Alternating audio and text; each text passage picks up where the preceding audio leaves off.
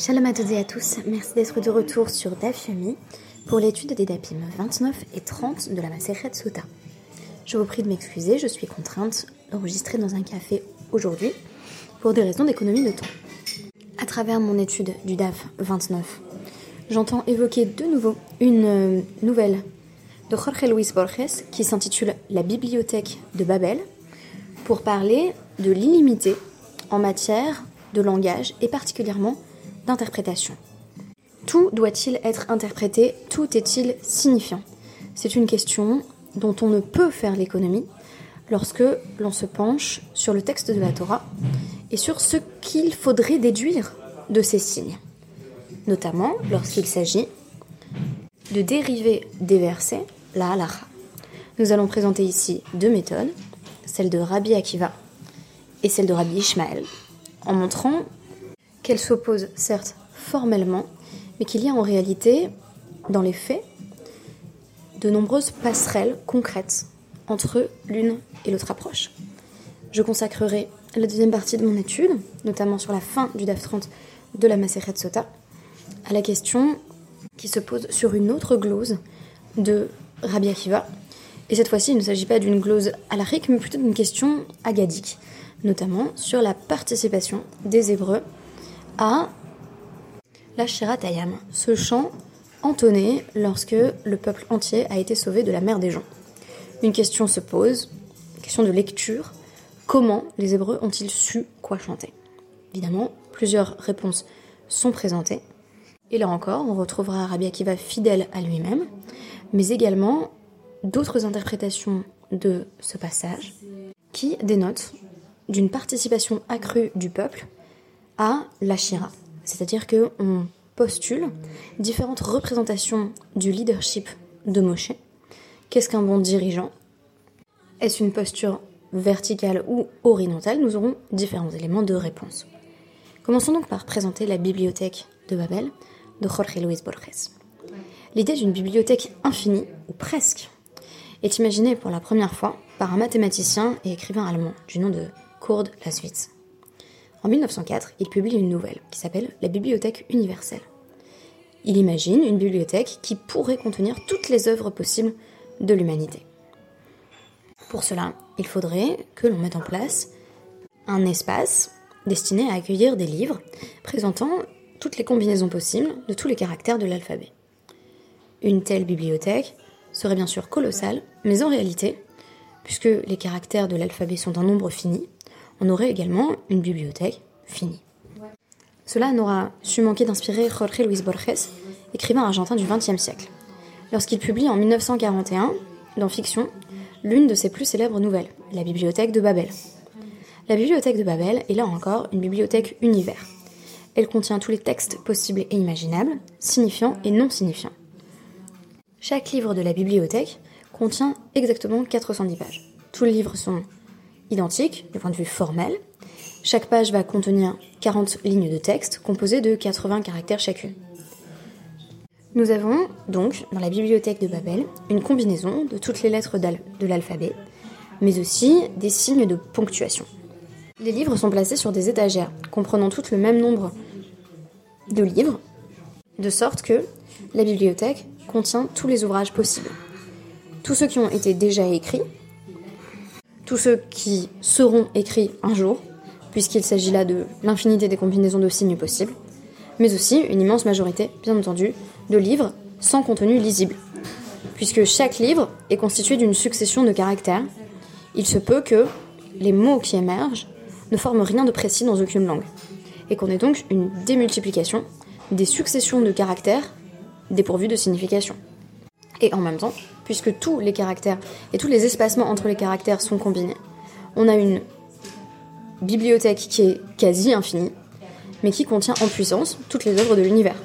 L'énigme de Borges a fasciné par la suite informaticiens et mathématiciens, comme par exemple Jonathan Basile, qui a créé un site intitulé Library of Babel, afin de simuler partiellement la bibliothèque imaginée par Borges. L'algorithme sous-jacent à ce site permet de générer un site générer un ouvrage particulier, un livre, qui fait donc 410 pages à travers une permutation des 26 lettres de l'alphabet, de la virgule, de l'espace et du point. Autant vous dire que statistiquement, on a beaucoup plus de chances de tomber sur un charabia incompréhensible que sur la recherche du temps perdu de Proust. Dès lors, tous les signes doivent-ils être interprétés? Peuvent-ils être interprétés? C'est toute la question qui oppose Rabbi Akiva à Rabbi Ishmael. Nous retrouvons Rabbi Akiva face à l'explication de quatre versets extrêmement similaires dans le cinquième Pérec de Bamidbar. Nous avons évoqué le fait que l'expression Venitma, qui évoque la femme Sota qui se serait rendue impure, or cette quadruple répétition, selon Rabbi Akiva, a nécessairement un sens. De chaque Venitma, il faut tirer une loi différente. Chad le Baal, Chad le Boel, Chad le Keuna, Chad le Trouma. Le premier Venitma, c'est pour dire qu'elle est désormais impure pour son mari. Elle ne pourra pas retourner à ses côtés, si elle l'a trompé, bien sûr. Elle ne peut pas non plus rejoindre son amant, s'il y avait divorce, par exemple, avec son mari. Euh, elle ne saurait s'unir à son amant. Elle ne peut plus non plus euh, épouser un Cohen, puisqu'elle a eu un rapport sexuel considéré comme illicite. Mais Rad Trouma. Et elle ne peut plus non plus consommer la terouma, qui est la nourriture destinée aux Kohanim et à leur famille. Rabbi Ishmael, Tlata Garaï Selon Rabbi Ishmael, la quatrième occurrence notée par Rabbi Akiva, qui présente un vav, donc venitma, ne doit pas être prise en compte comme un cas séparé. Il nous dit donc que lui, il interprète trois répétitions. Chad le Baal, Chad le Boel, Chad le Trouma.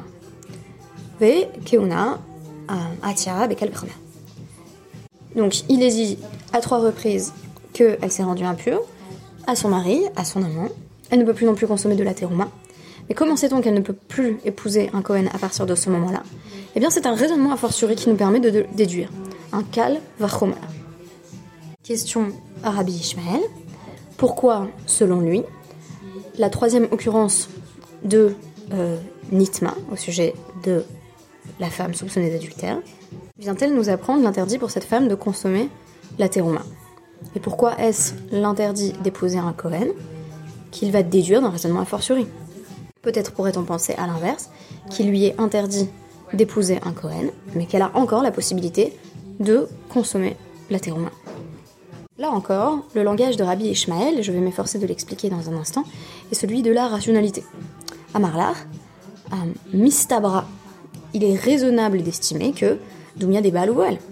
Le cas qu'on peut déduire de la troisième occurrence de Nitma, c'est un cas qui est similaire aux deux premiers. On a appris qu'elle était interdite à son mari et à son amant. Ma bal ou boel machayim, afteruma nami De même que le mari et l'amant sont encore en vie, et qu'il euh, demeure interdit à cette femme euh, tant que mari et amant sont en vie. De même, pour la terouma, elle a l'interdit de consommer euh, de la teruma tant que son mari est en vie. En revanche, l'interdit d'épouser un Cohen ne se présenterait pour elle que si son mari actuel mourait, donc celui qu'elle a trompé, et qu'elle devenait veuve et qu'elle avait donc la possibilité d'épouser un second mari qui pourrait être Cohen. Que dirait Rabbi Akiva de ce raisonnement? On nous présente deux réponses possibles. Doumia des Baal ou. Rabbi Akiva ne voit pas particulièrement le lien entre euh, le cas de euh, la terouma, qui est désormais interdite à une femme qui aurait trompé son mari, et le cas du Baal ou Boel, qui pour le coup est assez logique et self-contained, euh, à savoir, elle a désormais l'interdit de rester avec son époux, de demeurer avec lui, et elle a également l'interdit de s'unir à son amant. Donc, deuxième possibilité, la première, bien entendu, c'est Rabbi va dire écoute, Rabbi Ishmael, ce que tu dis, c'est pas si logique que ça, donc je préfère moi me baser sur une surinterprétation de Vénitma, que de me baser sur une logique qu'on pourrait remettre en question. Alors, que fait Rabbi Akiva Il prend donc les différentes occurrences qui se réfèrent à cette souillure de la femme soupçonnée d'adultère, et il utilise Venitma comme si c'était l'occurrence 3 et 4, en disant le V c'est en trop, et donc c'est forcément signifiant, et Nitma c'est cette racine euh, qui désigne le fait qu'elle s'est rendue impure, ce à quoi on avait bien compris que Rabbi Ishmael lui, rétorquait bah, en vrai, il n'y a que trois versets. Tu n'es pas obligé de surinterpréter le Vav. On pourrait simplement dire bah, c'est logique que, puisqu'elle a trompé euh, son mari, quand celui-ci euh, décède, si celui-ci décède, elle ne peut désormais plus épouser un Cohen. Alors, premier argument, donc première réponse de Rabbi Akiva à Rabbi Ishmael, ce que tu dis c'est pas si logique que ça, qui est intéressant parce que c'est plutôt une attaque pour le coup sur la forme, à savoir la logique ça marche moins bien que l'ancrage dans les textes, ce à quoi Rabbi Ishmael peut lui répondre oui mais c'est tiré par les cheveux de surinterpréter un vav pour en faire une sorte de quatrième occurrence fantôme, mais on pourrait dire aussi ve inami letle ve de tarar la kra. Ou alors, Rabbi Akiva est tout à fait d'accord avec Rabbi Ishmael, mais il estime que parfois, il y a des choses qu'on peut déduire à travers un calvachomer, on peut utiliser un raisonnement, a fortiori un raisonnement logique, même quand on n'a pas de verset très clair qui vient euh, nous asséner un interdit, et pourtant, vechatav lakara. Plutôt très intéressant, tarar vechatav lakra. C'est-à-dire que le verset fait l'effort, tarar, de nous l'écrire. En d'autres termes, quand bien même on pourrait utiliser la logique pour déduire un cas, le verset a également cru bon de nous donner des clés d'interprétation qui nous permettent de retrouver dans le texte de quoi appuyer cet effort logique. En d'autres termes, finalement, les deux réponses de Rabbi Akiva Rabbi Ishmael se complètent. D'une part, la logique n'est pas si bonne que ça, d'autre part, même si elle l'était, ce serait quand même mieux d'avoir un verset sur lequel s'appuyer. La méthode d'interprétation qu'on pourrait qualifier de méthode herméneutique de Rabbi Akiva est ici tout à fait représentative de ce que l'on sait par ailleurs de ce personnage rabbinique. En effet, Rabbi Akiva est connu et de nombreuses anecdotes en font état à travers toute la Gemara pour interpréter non seulement des mots comme tous les autres sages, vous voyez que Rabbi Ishmael n'est évidemment pas dans une opposition à sa méthode ou dans une promotion de la pure logique, puisqu'il reconnaît que des occurrences répétées indiquent bien des cas différents, mais ne va pas jusqu'à interpréter le Vav. Donc Rabbi Akiva ne se distingue pas par ses facultés d'interprétation, mais plutôt dans le fait qu'il pousse beaucoup plus loin la démarche interprétative, en allant jusqu'à interpréter les préfixes, les suffixes, les particules, comme par exemple la particule et, mais aussi euh, les fioritures d'écriture, les décorations et notamment les couronnes qui surmontent les lettres de la Torah. Dans un article passionnant de My Jewish Learning, il est précisé que ici, ce qui permet à Rabbi Akiva de faire tenir toute sa glose, c'est un simple petit vav, qui, évidemment, n'ajoute rien à la signification du verset en tant que tel, mais va lui permettre de déduire une nouvelle loi, pour inclure à la fois le cas de l'interdiction pour la femme soupçonnée de consommer la terouma et l'interdiction d'épouser un prêtre si son mari actuel en venait à mourir. Donc cet article de My Jewish Learning note que la lettre Vav est justement un crochet, ce qui permet de raccrocher une interprétation à un texte. C'est ainsi que Rabbi Akiva fait des trois versets dont on dispose quatre à travers cette surinterprétation du Vav. Selon Rabbi Akiva et sa méthode d'interprétation, l'écriture, étant en langage divin, dénote d'une telle perfection qu'aucune syllabe ne saurait être laissée au hasard. Il y a du sens dans tout. Les combinaisons de lettres ne sont jamais arbitraires. A l'inverse, pour Rabbi Ishmael, Libra Torah Ben Adam, la Torah nous parle un langage humain. Par conséquent, il y a parfois des mots qui sont superflus ou des particules et qui ne sont pas des indices secrets ou des puzzles à décoder, mais font simplement partie de l'expression et de la cadence naturelle du langage, qui peut parfois être répétitive, parfois emphatique, et parfois simplement manifester un certain nombre d'explétifs. C'est-à-dire de termes qui ne sont pas strictement indispensables à la compréhension du message. En d'autres termes, il n'y a pas lieu de déduire de nouvelles halachot, de particules ou de fragments de langage qui ne sont pas forcément destinés à être surinterprétés. C'est ainsi que Rabbi Ishmael va préférer utiliser la logique pour déduire des interdits qui vraisemblablement étaient déjà connus à l'époque et avaient été transmis par tradition orale. En d'autres termes, à la fois Rabbi Ishmael et Rabbi Akiva ont déjà ce constat, ce présupposé, que une femme qui a véritablement commis l'adultère est interdite à son mari, à son amant, ne peut plus consommer la terouma et ne pourra plus épouser de Cohen. Maintenant, la question c'est comment est-ce qu'on va le justifier? Comment est-ce qu'on le légitime? Est-ce que c'est à partir du texte, en disant que tout est dans le texte, ou est-ce que c'est à partir de la logique et du raisonnement? Là où j'ai cessé d'être entièrement en accord avec l'article de My Jewish Learning, c'est que celui-ci conclut que c'est Rabbi Akiva qui a gagné, que c'est sa méthode qui a eu le plus d'influence. Tout d'abord, notons que ce sont en réalité les principes d'interprétation de Rabbi Ishmael qui se sont imposés à tel point que ce sont les règles de Rabbi Ishmael, dont on fait la lecture euh, tous les matins à travers la prière, plutôt que les méthodes d'interprétation extrêmement créatives, mais aussi parfois apparemment tirées par les cheveux, de Rabbi Akiva.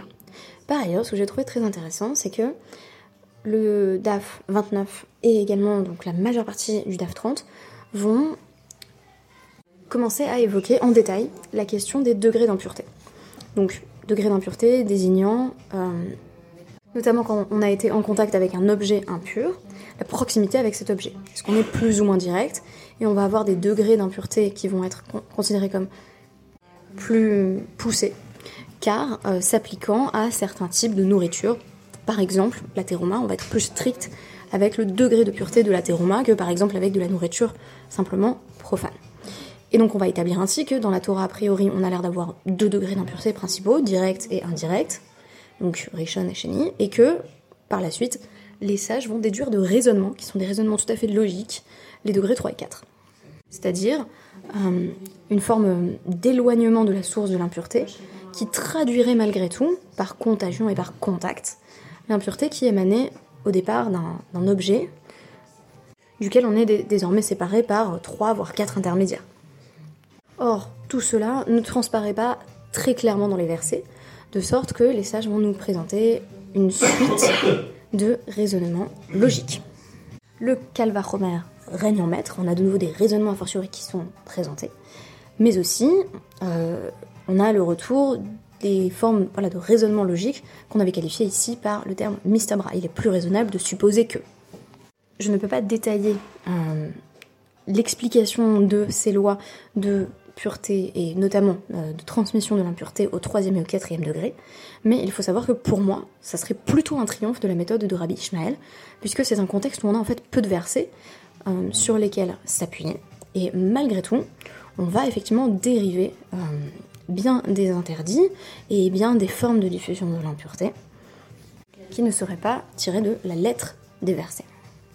Tout cela alors même que notre texte commence par citer une Mishnah où on nous dit que Rabbi Akiva a précisément interprété un verset de Vaïkra 11, 33 pour déduire que euh, une miche de pain qui serait elle-même affectée de l'impureté rituelle au deuxième degré peut elle-même, si elle rentre en contact avec une autre nourriture, la faire passer au troisième degré d'impureté. A l'inverse, par la suite, on va nous présenter par exemple le raisonnement de euh, Rabbi Yossé, et on nous dit comment est-ce qu'on sait que les kochim, euh, les nourritures sanctifiées destinées au sacrifice, peuvent euh, devenir ce qu'on appelle un révi, un quatrième degré d'impureté, donc là encore par contact avec le troisième. Et eh bien là, c'est un calvachomer, et on va donc nous présenter une ensemble de un ensemble pardon, de raisonnements de ce type. Nous en arrivons donc à ma dernière partie au sujet du leadership. Cette fois-ci, question narrative. Nous ne sommes plus sur la détermination de la halakha, mais sur l'une des rares drachotes de Rabbi Akiva, c'est-à-dire une forme d'exégèse. Ce n'est pas ce pourquoi Rabbi Akiva est le plus connu d'ailleurs. Parfois, il est même rabroué par les sages quand il tente de présenter une exégèse. Tanoura Banan. Une braïta nous enseigne que Beau Bayom, ce même jour où Rabbi Akiva avait présenté tant d'interprétations très innovantes, qui n'étaient pas forcément acceptées universellement, mais qui en tout cas euh, ont surpris par leur inventivité, d'Arash Rabbi Akiva. Rabbi Akiva proposait une dracha. Besha, chez Israël, Minayam, quand le peuple juif est sorti de la mer, a émergé de la mer des gens. Natnu Enehem Lomarshira. Ils se sont dit, littéralement, ils ont posé les yeux sur le fait de dire une shira, un chant, un poème, euh, visant à exprimer leur gratitude envers Hachem qui venait de les sauver de leurs ennemis. Et Ketsanam Rushira. Et comment est-ce qu'ils se sont mis comme ça à réciter ce poème?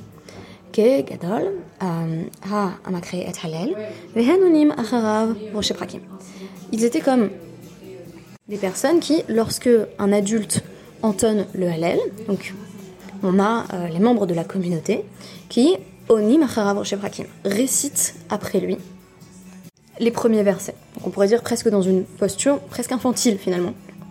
Donc Moshe récitait, puisque Moshe avait l'inspiration divine qui lui permettait euh, d'énoncer toute la Shira, et les autres euh, répétaient les débuts de versets. Donc Moshe ama Ashir al-Hashem. Donc Moshe disait euh, je vais chanter pour Hachem, et, et voici qu'il répétait, et ainsi de suite, jusqu'à la fin. La posture que postule ici euh, Rabbi Akiva, qui serait celle de Moshe, est bien entendu euh, celui d'un apprenant, mais avec une relation de grande dépendance euh, vis-à-vis de ceux qui sont ici présentés comme les élèves, voire presque comme des enfants, qui ne peuvent que répéter, presque mot à mot. une méthode pédagogique qui n'est pas d'ailleurs connue pour être particulièrement efficace, mais enfin, cela leur aura permis de réciter la Shira euh, en suivant, euh, là encore, le rôle de Moshe en tant que guide. D'autres sages vont proposer des suggestions qui dénotent d'un investissement plus poussé des Bnei Israël. Selon Rabbi Eliezer, le fils de euh, Rabbi Yosef Haglili, ils étaient plutôt que katan hamakre atalel vehen onimacharav kol ma C'était plutôt le cas où Moshe est ici comparé, c'est très intéressant, à un mineur qu'on fait lire le Hallel, un mineur n'ayant d'ailleurs pas la responsabilité euh, religieuse de lire le Hallel, et puis la communauté répète tout ce qu'il dit. Pourquoi? Parce que la communauté est constituée d'adultes qui ont l'obligation de lire le Hallel, et qui par conséquent ne peuvent pas simplement répéter les débuts de, début de chapitre. Ils ne sont pas acquittés par l'enfant qui lit. Et donc on nous dit, ils ont tout euh, répété. Et Moshe, c'est très intéressant, et, comparé à une figure, là encore, de, médiation. Mais c'est comme s'il avait un degré d'obligation moindre que le peuple d'entonner le Hallel, dans la mesure où il est comparé à un katan. Or, habituellement, le katan n'est pas en position d'apprenant vis-à-vis des adultes. Euh, quand on fait chanter à la synagogue un passage par un katan, c'est essentiellement pour lui apprendre à lui.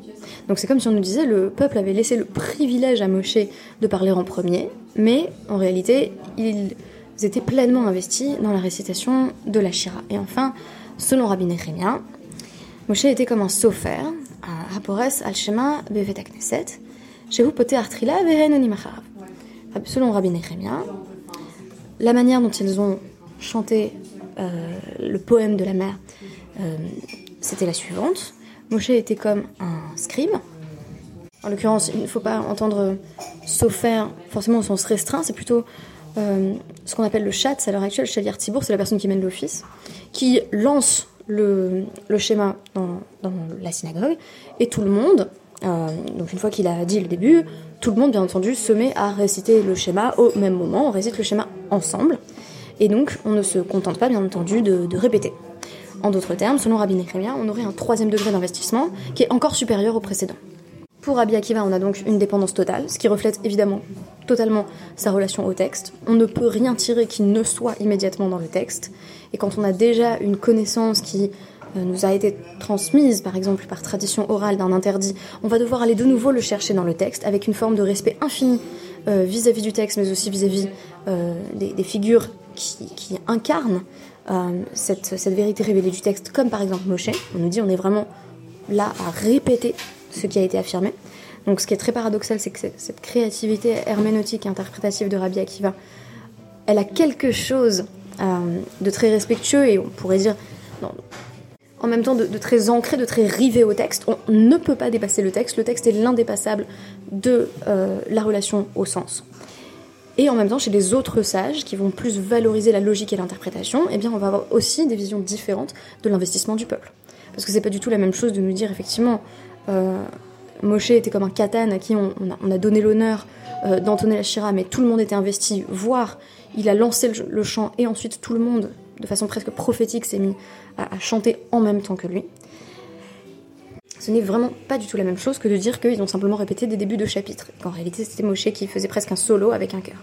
Précisons que cela, selon Rabbi Nehemia, tout le peuple aurait presque spontanément euh, entonné la shira ensemble, à l'initiative de Moshe, certes, mais ensuite en connaissant les mots, presque, là encore, dans une forme de, de sensibilité révélée. C'est-à-dire qu'on connaît tous la même chanson tout à coup. Il faut qu'il y ait un élément d'inspiration divine pour comprendre ce passage, et c'est d'ailleurs ce qui va être exprimé à travers le DAF de demain également. En effet, j'aimerais consacrer l'étude du prochain DAF à un aspect peu connu, et en même temps euh, vraiment très, très tendre, euh, de la Shira, à savoir la participation des bébés, des enfants et même des fœtus. Donc on nous dit véritablement tout le monde était investi avec une sorte de sensibilité directe euh, du rapport qu'il fallait entretenir à Hachem dans cette modalité de gratitude et d'expression de la gratitude. J'espère donc avoir montré à travers ce podcast ce qui distingue euh, Rabbi Akiva des autres sages dans cette méthode interprétative particulièrement créative, dont on nous dit au contraire qu'elle témoigne d'un respect infini du texte d'une fidélité absolue à ces signes, et c'est cela qui permet ou qui oblige à sans cesse le lire, le relire, le réinterpréter, voire, d'aucuns diraient, le surinterpréter. A l'inverse, parmi les sages, bien d'autres voix s'élevaient pour valoriser la logique, tout simplement, une forme de logique très humaine, comme Rabbi Ishmael estime que la Torah est simplement écrite dans le langage des hommes, dans un langage commun et compréhensible. Tout n'est pas forcément investi de sens, mais par conséquent, la responsabilité humaine est d'autant plus investie qu'il s'agit de comprendre le sens profond du texte, et c'est ainsi que va intervenir par exemple le Calvachomer, mais aussi des autres principes d'interprétation qui vont permettre de déduire euh, du message les implications logiques qui ne seraient pas directement présentes dans le verset. Merci beaucoup pour votre écoute, Shabbat Shalom, et à demain.